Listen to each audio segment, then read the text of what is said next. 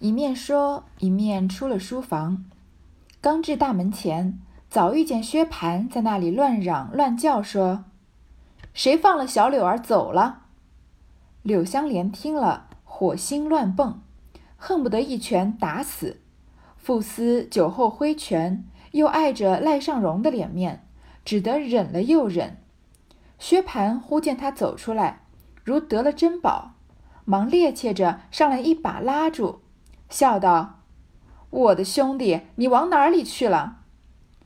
香莲道：“走走就来。”薛蟠笑道：“好兄弟，你一去都没信儿了，好歹坐一坐，你就疼我了。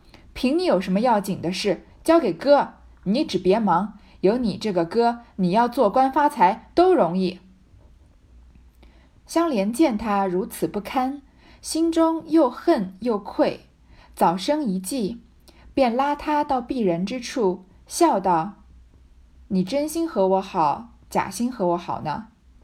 薛蟠听这话，喜得心痒难挠，眯斜着眼，忙笑道：“好兄弟，你怎么问起我这话来？我要是假心，立刻死在眼前。”香莲道：“既如此。”这里不便，等坐一坐，我先走，你随后出来，跟我到下处，咱们索性喝一夜酒。我那里还有两个绝好的孩子，从没出门，你可连一个跟的人也不用带。到了那里，服侍的人都是现成的。薛蟠听如此说，喜的酒醒了一半，说：“果然如此。”香莲道：“如何？”人家真心待你，你倒不信了。薛蟠忙笑道：“我又不是个呆子，怎么有个不信的呢？既如此，我又不认得你，先去了，我在哪里找你？”香莲道：“我这下处在北门外头，你可舍得家城外住一夜去？”薛蟠笑道：“有了你，我还要家做什么？”香莲道：“既如此。”我在北北门外桥头桥上，在北北门外头桥上等你，咱们席上且吃酒去。你看我走了之后，你再走，他们就不留心了。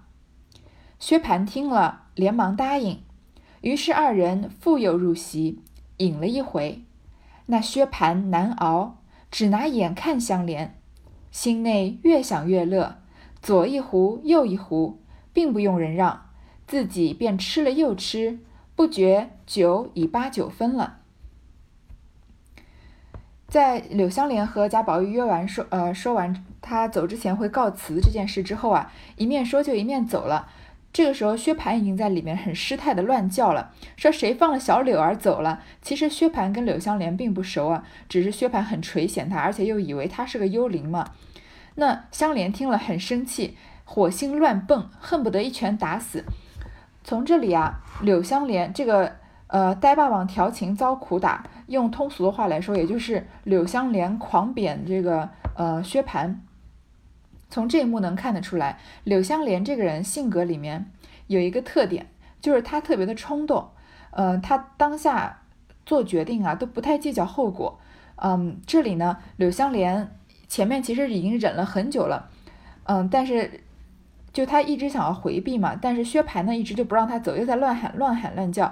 薛蟠如果薛蟠只是就是垂涎他失态啊，对他没有什么影响也就算了，但是他大喊大叫呢，然后把他的把他又叫他小柳啊什么，把他搅的讲的很不堪，那对柳香莲来说，他的名声也不好，毕竟柳香莲是个世家子弟。是要顾顾全自己的名声的。那柳香莲这种性格里面冲动武断的部分呢，不仅表现在这里，在后面啊，也是因为她的冲动和武断啊，导致她失去了一个呃有可能相伴终身的爱人。这就是后话再说了。这里柳香莲已经想要一拳把薛蟠打死了，他是会些功夫的。他要是打薛蟠啊，绝对如果是单挑的话，那柳香莲绝对是三下五除二就能把薛蟠放倒的。但是他想呢，喝完酒挥拳不好。同时呢，今天不是他的场子，是他的好朋友赖尚荣升官发财，请他们吃饭的，所以在朋友的呃宴会上面闹事啊不好，所以就忍了又忍。但是薛蟠见他出来呢，好像得了珍宝一般。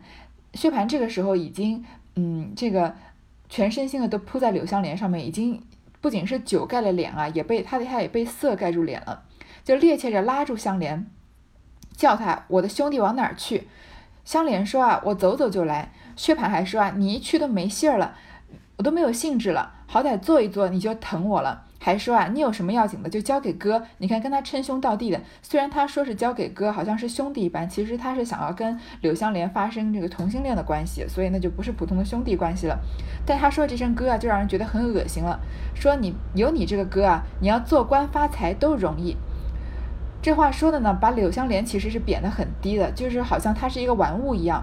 柳香莲看他这么不堪呢，心里又恨又愧，因为毕竟是当着众人的面说的。柳香莲觉得对自己，嗯，对对自己来说是一个对他非常贬低的事情嘛。所以，终于他忍无可忍，就无需再忍了，就生了一计啊，要约他到城外头去，说你今天晚上啊，首先好像假意试探是他，说你真心的跟我好，还是假意的跟我好啊？薛蟠听到这个话，心里面啊非常的心痒难挠，这是不是能让我们想到贾瑞跟王熙凤的那个时候？王熙凤稍微伸出一点，嗯，这个橄榄枝啊，然后就问这个贾瑞说，嗯，哪有？呃，跟贾瑞说哪有什么？嗯，说贾贾琏啊。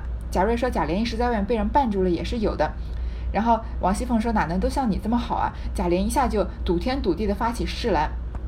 而且王熙凤第一回放他鸽子的时候，贾瑞立马就说：“啊什么？呃，我要是对嫂子有半点不对，这个假情假情假意啊，我立刻就死在你面前。”类似于这样的话，这里薛蟠也是在这里赌咒发誓，说我要是假心啊，立刻死在眼前。贾瑞和薛蟠这个时候说的话，都是有一种这种精虫上脑的，嗯。当时当场这个赌天赌地的发誓，就像我在之前说过，这个男人要急着上床之前的话，怎么可能信呢？但是薛蟠这里的话，呃，柳香莲是并不在意的，他不存在什么信或不信啊，因为他只是想把薛蟠拖出去把他打一顿而已。那柳香莲既然看到他已经上钩成这样了嘛，就说那我先走，你再跟着出来，这样别人不会注意我们。我们去哪儿呢？我们去喝一夜的酒，而且我那里还有两个绝好的孩子，呃，孩子。我们当然希望不是说小朋友了，那有点太过分了。他说的孩子也就是十几岁的这种少年，嗯，说就是反正都有这都有这种献身精神的，说我们可以玩一夜，他们可以服侍我们，你连人都不要带。其实柳香莲让薛蟠不要带人，就是因为到时候打他方便嘛，不要有帮手，也不要有人跑回去通风报信。薛蟠听了就还问说当真吗？柳香莲就一副那种，嗯，好像被质疑了，很生气的样子，说人家拿真心待你，你还不信啊？那就是要勾引薛蟠彻底的上钩，薛蟠赶快又发誓了，说我我又不是呆子，怎么会不信呢？但是你去哪儿啊？柳香莲就说啊，他在北门外头，这个北门啊就是城门，那出了城门就是郊外了，在郊外打人呢更容易一些，你毕竟在市市集里面打人，即使是晚上，还是一叫人很容易就叫得来的嘛。那既然是在城外打呢，不管打成什么样子，都有可能要等到呃薛蟠被人发现，都要过了好久了。问他。柳香莲问他舍不舍得在城外住一夜？你舍不舍得家呀？薛蟠说啊，有了你，我还要家做什么？这同样是嗯，这个色急攻心说出来的话了。但是薛蟠确实是这样不顾后果的人，他为了要跟什么？跟某个人什么睡一觉啊，或者一夜欢好啊，他可以把所有的事情都弃之不顾。但是他转头翻脸不认人的时候呢，也就立马去宠幸新欢去了。就所以你看，被他抛弃的旧爱有那么多，然后他其实根本就不在意。薛蟠有什么好在意的呢？他把人打死了，他把嗯这个香菱的以前。未应该算是未婚夫吧，要去收买他的那个公子打死了，他还继续上京，所以他对这个世界上面其他的事，他做的所有事情都是不太计较后果的，然后也并不认为做的他做的事情啊有什么伤天害理的，或者是对他本来的行程有什么打扰，他就自己随着性子做自己的事嘛。香莲说啊，既然这样啊，我在北门外头的桥上等你，然后呢，你。我们现在呢，先回席上吃酒，毕竟是别人的局嘛，局嘛。那我走了之后，你再走，就不会有人觉得我们俩是一处走的了。其实柳香莲在这里已经打好算盘了，她要先走，薛蟠再走，这样薛蟠如果比如说一夜没回家，或者有人出来找，不会有人怀疑到柳香莲头上。如果他们俩约好了一起走，那别人就会说，哦，他跟柳香莲一起走，一起走的，所以肯定，嗯，当场就会去找到他。所以这是理。从这里开始，柳香莲在就在布一个局了。薛蟠这个傻乎乎的就往里面跳了，然后呢，又入席。那个薛蟠啊，很难熬。为什么？他一心就想着要可以跟柳湘莲怎么样怎么样嘛，所以当场这个局还有什么在意的呢？就就是一直就想着赶快把这个酒喝完了，可以去找他，两个人可以玩一一夜，还有两个很很好的孩子服侍嘛。越想越乐，就一左一壶右一壶啊。平常喝酒都要有人让，要人劝的，但他自己呀吃了又吃，已经八九分了，已经很醉了。香莲便起身出来，丑人不妨去了，至门外，命小厮姓奴先家去吧，我到城外就来。说毕，已跨马直出北门，桥上等候薛蟠。没顿饭时功夫，只见薛蟠骑着一匹大马，远远的赶了来，张着嘴。瞪着眼，头似拨浪鼓一般，不住左右乱瞧。及至香莲马前过去，只顾往远处瞧，不曾留心近处，反踩过去了。香莲又是笑又是恨，便也撒马随后赶来。薛蟠往前看时，渐渐人烟稀少，便又圈马回来再找，不想一回头见了香莲，如获奇珍，忙笑道。我说你是个再不失信的。香莲笑道：“快往前走，仔细人看见了跟了来，就不变了。”说着，先就撒马前去，薛蟠也紧紧的跟来。香莲呢，先到了城外等薛蟠，没到一顿饭的功夫啊，薛蟠已经骑着马赶过来了。你看他已经喝了八九分醉了嘛，张着嘴瞪着眼啊，左右像拨浪鼓一样，左右的呃，一直往左右乱瞧。瞧到呢，从薛蟠从柳湘莲眼前过去，因为他只他只以为柳湘莲在远处嘛，没有想到他在近处，结果居然就从柳湘莲脸眼前走过去了。柳湘莲啊，又觉得好笑，但是心里呢还是恨薛蟠，就是嗯，把他当做幽灵一般这样对待嘛，就撒马赶过来。薛蟠再往前啊，已经人烟稀少了，因为出了城嘛。那个时候不像我们现在，嗯，在城市周边的地区也是很繁荣的，已经有自己的商业圈和生活圈了。那个时候城外就是人烟稀少，越往外走啊，都是一些呃坟地啊什么的。你看贾宝玉出了城外，给金钏上一炷香嘛，也是想要想要找呃，想要买香炉啊，想要买呃香啊，都买不到这样子，因为都是人烟很稀少了。于是又圈马回来再找，结果一回头看到柳湘莲跟着他，就好像获得什么奇珍至宝一样，就说啊，我就知道你不会让我失信的。柳湘莲呢就笑着叫他继续往前走，因为他想要走到人烟越稀少的地方越好，因为像薛蟠搬救兵呢就比较难。说再看到有人跟着来啊就不变了。表面上说这个话是因为他们俩要去寻欢作乐嘛，不希望再让人参与，但是事实上当然是为了自己打人埋下伏笔了。说着呢他就先去。然后薛蟠呢也就跟了来。香莲见前面人迹已稀，且有一带苇塘，便下马，将马拴在树上，向薛蟠笑道：“你下来，咱们先设个誓，日后要变了心，告诉人去的，便应了誓。”薛蟠笑道：“这话有理。”连忙下了马，也拴在树上，便跪下说道。我要日久变心，告诉人去的，天诛地灭。一语未了，只听“嘡”的一声，颈后好似铁锤砸了下来，只觉得一阵黑，满眼金星乱蹦，身不由己，便倒下来。香莲走上来瞧瞧，知道他是个笨家，不惯挨打，只使了三分气力，向他脸上拍了几下，登时便开了果子铺。薛蟠先还要挣扎起来，又被香莲用脚尖点了两点，人就跌倒，口内说道：“原是两家情愿，你不依，只好说为什么哄我出来打我？”一面说一面乱骂。香莲道：“我把你瞎了眼的，你认认柳大爷是谁？你不说哀求，你还伤我，我打死你也无益，只给你个厉害吧。”说着。便取了马鞭过来，从背至颈打了三四十下。薛蟠酒已醒了大半，觉得疼痛难禁，不禁有哎呦之声。柳湘莲啊，已经走到前面人烟稀少的地方了，然后又看到苇塘，因为有很高的芦苇可以遮蔽嘛，他觉得可以在这里动手了，他就先下马把马拴起来，跟薛蟠笑着说啊，说你先下来，我们先立个誓啊，你以后要是变了心，告诉别人就应了誓。就说，如果我如果我怎么怎么样，就天打雷劈，所以你以后就不能怎么怎么样了嘛。他这里让薛蟠发誓呢，首先也是麻痹薛蟠，争取一点打他的时间。另外一方面呢，他叫薛蟠发个誓啊，不要告诉别人。所以薛蟠以后再告诉别人的话，也会有三分保留。薛蟠呢，哪会想到这么多啊？他就说好，这个话有道理。然后呢，就把马拴在树上，跪下来说啊，我要是日久变心，告诉别人去啊，我就天诛地灭。这里我想到，嗯，是《倚天屠龙记》吧？这个，嗯。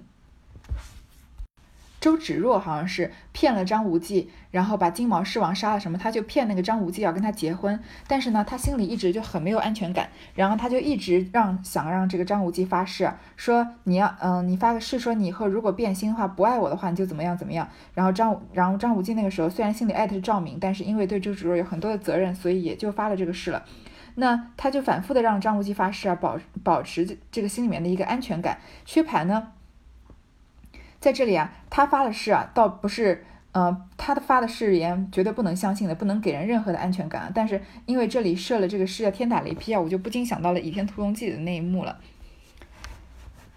薛蟠发誓呢，就跟就跟咳嗽一样，其实他根本就不在乎什么天诛地灭，他也不信这个命。然后呢，他话还没说完啊，就听“嘡”的一声，他颈子后面好像有铁锤砸下来。原来啊，呃，柳湘莲已经开打了。他眼前一黑啊，全都是金星乱蹦，被打的真的眼冒金星啊，然后身不由己就倒下来，这一下打得很重，把他给砸懵了。柳湘莲走上来瞧呢，知道他是个笨家，不习惯挨打，没有不怎么会打架。薛蟠哪能哪有跟人一对一单挑过啊？他是他手下那群恶奴，扑上去把人家打个嗯打伤打残打死都有可能的，但是他自己是没怎么挨过打的。柳湘莲只使了三分力气，虽然他只使了三分啊，但他毕竟是个练武的人，所以三分力气也够薛蟠受的了。往他脸上拍拍几下，登时就开了果子铺。开了果子铺啊，就是因为当时那个那个时代的有那种南北货卖南北货的店嘛，然后卖各种蜜饯啊、果干什么的，有各种各样的颜色。也就是说，薛蟠啊被柳湘莲拍这么几下呢，脸上顿时就青一块紫一块的，好像开了果果子铺一样。这个话形容人挨打倒是还蛮可爱的。然后呢，薛蟠一开始还要挣扎着站起来，但是柳湘莲啊，只是用脚尖点了两点，薛蟠就站不起来了。他嘴巴上啊还要辩解，说这种事情是两情相愿的相呃两两厢情愿的事情，你不愿意你就跟我说就是了，你干嘛把我叫出来打我呢？这话听起来好像还蛮有道理的。然后一面说啊，就一面乱骂，但他可。不觉他不觉得他对柳湘莲言语上面的这些调戏啊，或者挑衅对柳湘莲造成了什么侮辱啊？香莲就说啊，你看，因为香莲在打人嘛，已经在气头上了，说我把你瞎了眼的，你来认认你柳大爷是谁啊？你不说求我，你还伤我，你还想你还这个出言语乱说啊？我打死你也无益，我打死你呢，对我也没什么好处，我就给你点厉害瞧瞧。说着呢，他就拿了马鞭过来，哇，下鞭子抽的那就有点狠了。他从背至颈，这个胫骨我们之前说到了，就是屁股小腿那一段的，呃，就是连接屁股呃和小腿那段的这个，就是反正就是整个后背啊，打了三四十下，打到薛蟠酒已经醒了大半了，然后呢又很痛嘛，就不禁发出哎呦哎呦这样呻吟的声音。香莲冷笑道：“也只如此，我只当你是不怕打的。”一面说。一面又把薛蟠的左腿拉起来，朝尾中宁泥处拉了几步，滚得满身泥水，又问道：“你可认得我了？”薛蟠不应，只扶着哼哼。香莲又掷下鞭子，用拳头向他身上擂了几下，薛蟠便乱滚乱叫，说：“肋条折了，我知道你是正经人，因为我错听了旁人的话了。”香莲道。你不用拉别人，你只说现在的。薛蟠道：“现在没什么说的，不过你是个正经人，我错了。”香莲道：“还要说软些才饶你。”薛蟠哼哼着道：“好兄弟。”香莲便又一拳。薛蟠哎呦了一声道：“好哥哥。”香莲又连两拳。薛蟠忙哎呦叫道：“好老爷，饶了我这没眼睛的瞎子吧。”从今以后，我敬你怕你了。香莲道：“你把那水喝两口。”薛蟠一面听了，一面皱眉道：“那水脏得很，怎么喝得下去？”香莲举拳就打，薛蟠忙道：“我喝喝。”说着说着，只得斧头向尾根下喝了一口，犹未咽下去，只听“哇”的一声，把方才吃的东西都吐了出来。香莲道：“好脏东西，你快吃尽了，饶你。”薛蟠听了，叩头不迭道：“好歹积阴公饶我吧，这至死不能吃的。”香莲道：“这样气息，倒熏坏了我。”说着，丢下薛蟠，便牵马认凳去了。这里，薛蟠见他已去，心内方放下心来，后悔自己不该误认了人，待要挣扎起来，无奈遍身疼痛难禁。在薛蟠啊，在哎呦哎呦的时候，柳湘莲就看不起他，说：“你不过就这样嘛，我还以为你不怕人打呢。你看你平常那个作威作福的样子，我还以为你是会能精打的呢。”说着呢，又把薛蟠的腿拉起来啊，往芦苇的泥泞中拉了几步，因为芦苇是长在有点像沼泽地这样的地方的。他滚的薛蟠满身都是泥水，打呢是打够了，现在柳湘莲就要羞辱他，因为薛蟠之前对他言语上的羞辱嘛，他要还回来。然后呢，他就问他说：“你可认得我了？”薛蟠不说话，他还是有点骨气的，因为之前薛蟠不是说嘛，两厢情愿的事情，你干嘛要打我呢？你不行说不行就是了。他这里啊不认错，柳湘莲就把鞭子啊扔掉，然后用拳头朝他身上擂了几下。你看曹雪芹啊，写一个打人都写的这么，呃，有这么多的形容词啊，而且非常的生动，活灵活现的，用拳头擂在他身上，可见是使了劲的。薛蟠啊就乱滚乱叫。说自己肋条折了，你看薛蟠这种这个没出息的样子。说我知道你是正经人，我还错听了旁人的话，是别人煽动我的。柳湘莲说啊，你不用拉着别人，你说你自己，你说现在的。柳湘呃薛蟠只好又说啊，现在没什么好说的，你是个正经人嘛，我错了。你看薛蟠也是低声下气的，嗯，就好汉不吃眼前亏嘛，他叫怎么认错就怎么认错。柳湘莲就说啊，不行，你还要把话说软一些才饶你。你你这个说话好像你讲的还还是口气很硬嘛，你再说点软话。薛蟠就说好兄弟，柳湘莲又打他，因为他不屑跟薛蟠称兄道弟嘛。薛蟠又哎呦了一声，说啊好哥哥，叫他哥哥。柳湘莲还是不满意，又挥了两拳。薛蟠只好说啊，你是个好老爷，你饶了我这个没眼睛的瞎子吧。从此以后呢，我就敬重你又怕你了。香莲就是叫他把芦苇那里里面那种泥泞的脏水啊喝两口。薛蟠听了就皱眉，他是贵族公子嘛，从来没有干过这种事情，这种没有接受过这种要求，说啊那个水这么脏，怎么喝啊？香莲举拳就又打他，薛蟠就说：“我喝我喝，你看已经是这种屁滚尿流的样子了。”说着呢，就真的在尾根下喝了一口，还没咽下去啊，就哇的一声把刚才吃的东西都吐出来了，因为他前面酒已经喝了八九分了嘛，所以喝这种脏水啊就反很反胃，就把东西全部都吐出来。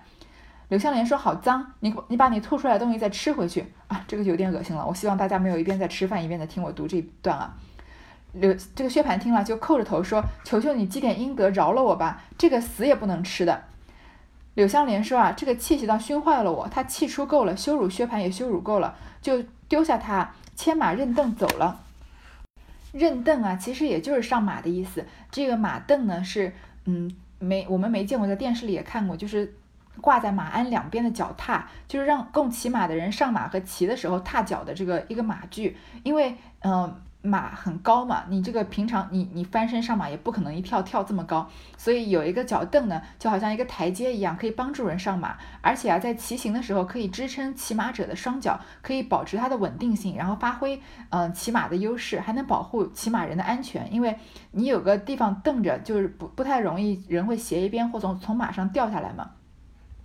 这个就是马凳的作用了。他骑马牵马认凳走了呢，其实就是脚一蹬架，然后就走了，对吧？薛蟠看他走了，心里才放下心。被打成这样子，觉得好像这个灾难过去了，后悔自己呢不该误认了人，把他以为啊是像他以为柳湘莲是像像他那样，嗯，就是嗯男女通吃，而且随便在外面乱搞的人嘛。要起来呢，全身都很疼痛。谁知贾珍等席上忽不见了他两个，各处寻找不见。有人说，恍惚出北门去了。薛蟠的小厮素小厮们素日是惧他的，他吩咐不许跟去，谁还敢找去？后来还是贾珍不放心，命贾蓉带着小厮们寻踪问迹的，直找出北门。下桥二里多路，忽见苇坑边薛蟠的马拴在那里，众人都道：“可好了，有马必有人。”一齐来至马前，只听尾中有人呻吟，大家忙走来一看，只见薛蟠衣衫零碎，面目肿破，没头没脸，遍身内外滚得似个泥猪一般。贾珍啊，那边的宴席呢？赖尚荣的宴席还在进行。贾珍看不到他，他毕竟算是一个长辈嘛，他负责的人，找不到他们。有人说出了北门了，但是薛蟠的小厮平常都怕他，薛蟠这里特地叫了人不要跟的，他准备就是去跟柳香莲欢好一夜的嘛。他吩咐小厮不跟，谁都不敢跟啊。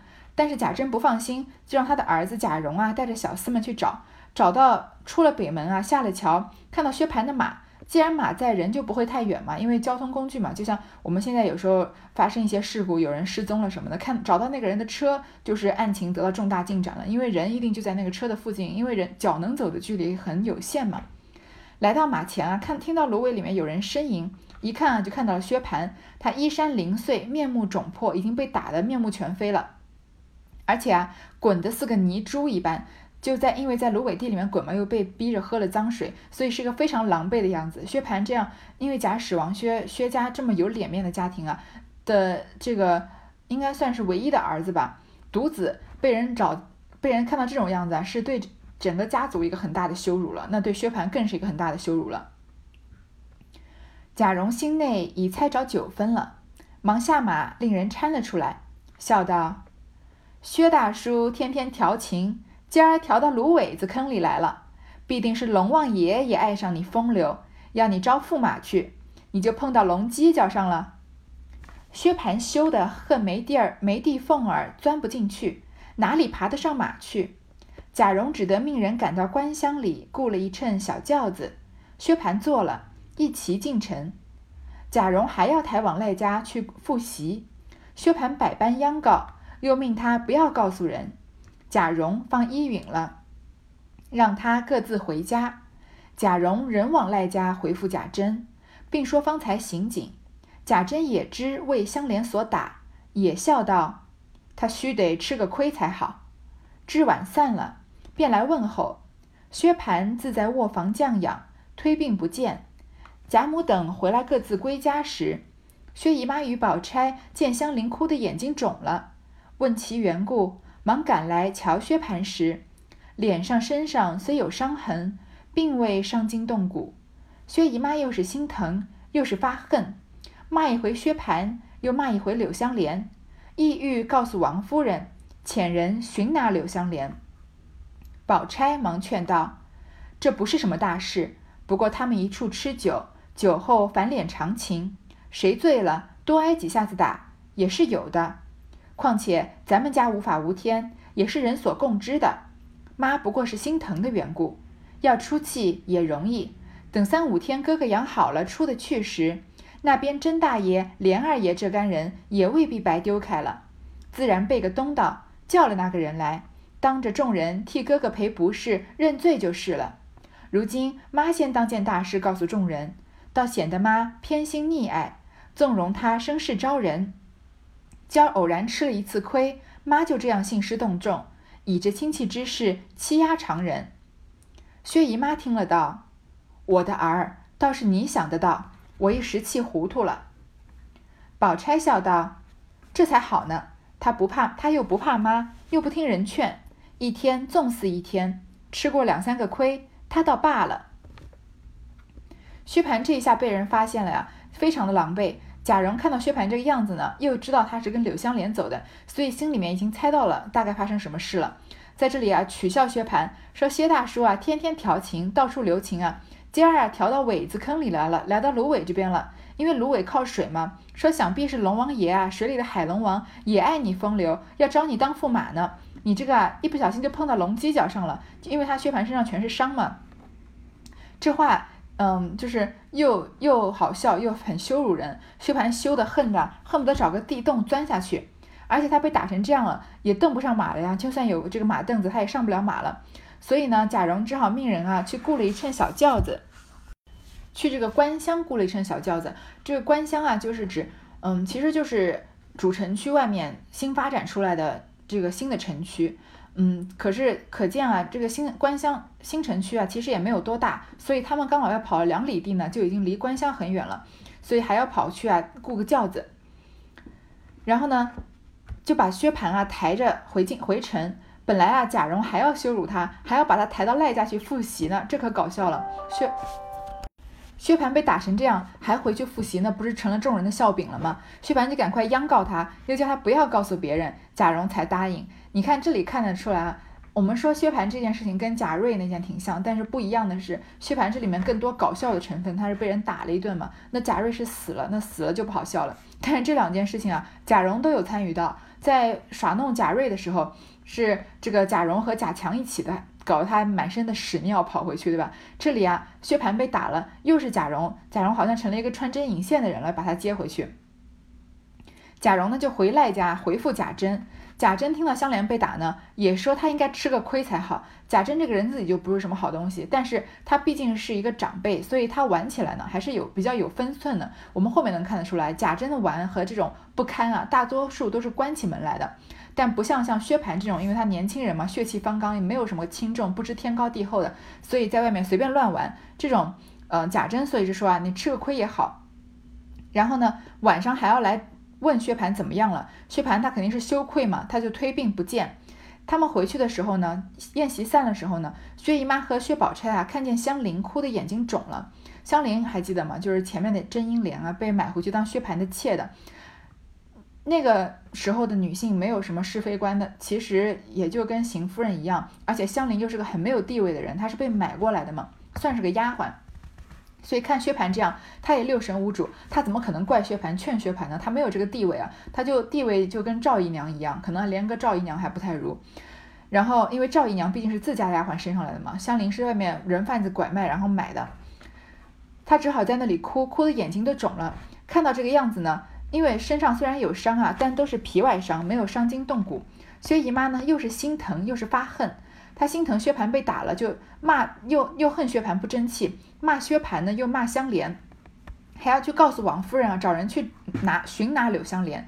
可可以看得出来吧？薛蟠养成今天这个样子，家长作为母亲的薛姨妈对他的溺爱和纵容也是很有，嗯，很有有很大的责任啊。因为薛蟠就嗯这样无法无天嘛，他把人打死了之后就继续进京了，然后好像薛姨妈也并没有怎么怪他。在这里，薛蟠被打呢，他虽然也骂了薛蟠，但是第一时间想到的还是要找柳香莲出来，把柳香莲柳香莲捉拿了，然后好，嗯，给他的儿子出气啊。可见薛姨妈也是一个，嗯，我们也不能说她，她没有什么是非概念，就是那个年代的女性嘛，夫死从子嘛，那她的丈夫死了，儿子就是她的天，所以她对儿子的溺爱啊，其实也间接的推波助澜，导致薛蟠成为这个很荒唐的一个人啊。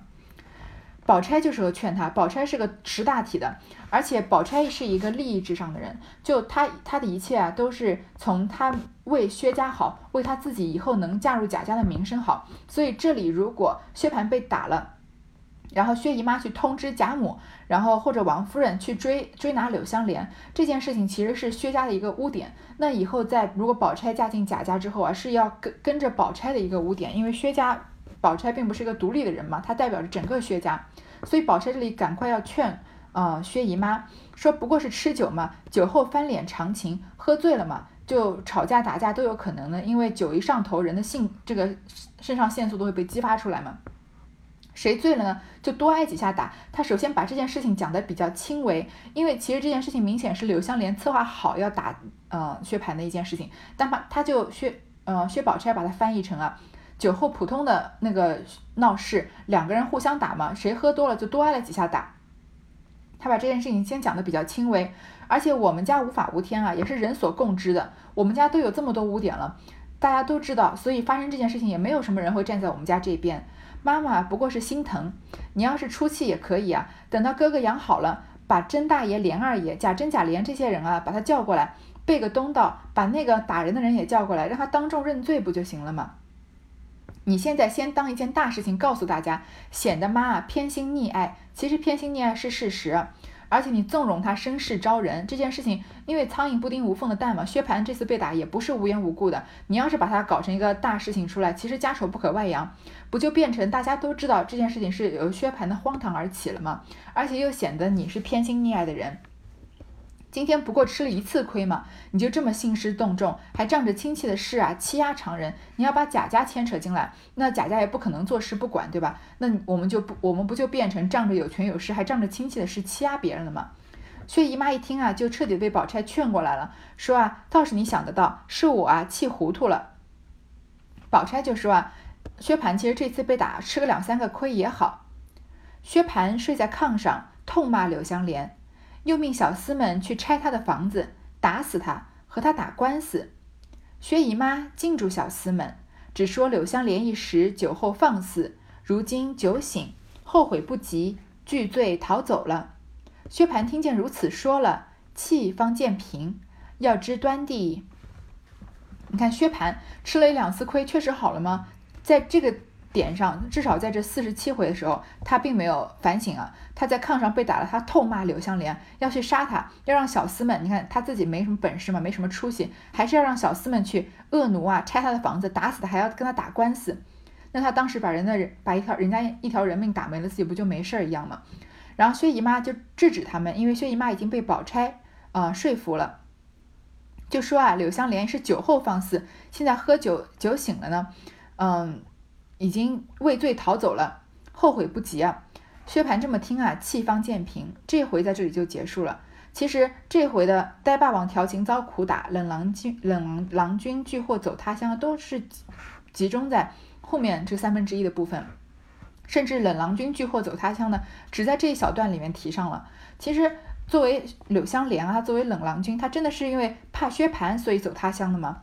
是也不全是啊。他之前。其实，在席间就跟贾宝玉提过了，他想要出去四五年，可能一时之间会没有消息。他本来就有计划要出行的，本来他确实是有计划要跟贾宝玉辞行的。不过这次打完了薛蟠呢，可能觉得啊没有意思，或者是嗯确实想要避避风头，所以就提前了他的行程就走了。其实也就是照着他原来的安排，嗯去做他这个平踪浪迹、浪迹江湖的事情去了。你看这样，柳湘莲打完薛蟠啊，就跟随自己原来的计划。去了，呃，浪迹天涯，按照原来计划走了，是不是我们能想到对应了很久很久之前，薛蟠打死这个要买香菱的唐公子，然后就好像没事人一样，照着原计划上京了呢？所以，嗯，我们这个，嗯，中文里面有一句一个词啊，叫现世报；英文里面有一句啊，叫 What comes, What goes around comes around，走走掉的东西一定会再回来，其实也就是现世报的意思。薛蟠这里啊，就收到一个。彻彻底底的现世报，他把人打死了，自己像没事儿一样人一样上京城投奔贾家。那别人把他打到呃满身是伤啊，让他还羞辱他，让他喝了很多泥水，然后又照着自己的原计划走了，其实就是嗯得到了这个报应嘛。那薛蟠其实通过这次报应呢，也有了一些成长，但是这就是以后四十八回的事情了。好，这一回啊，我们就先读到这儿。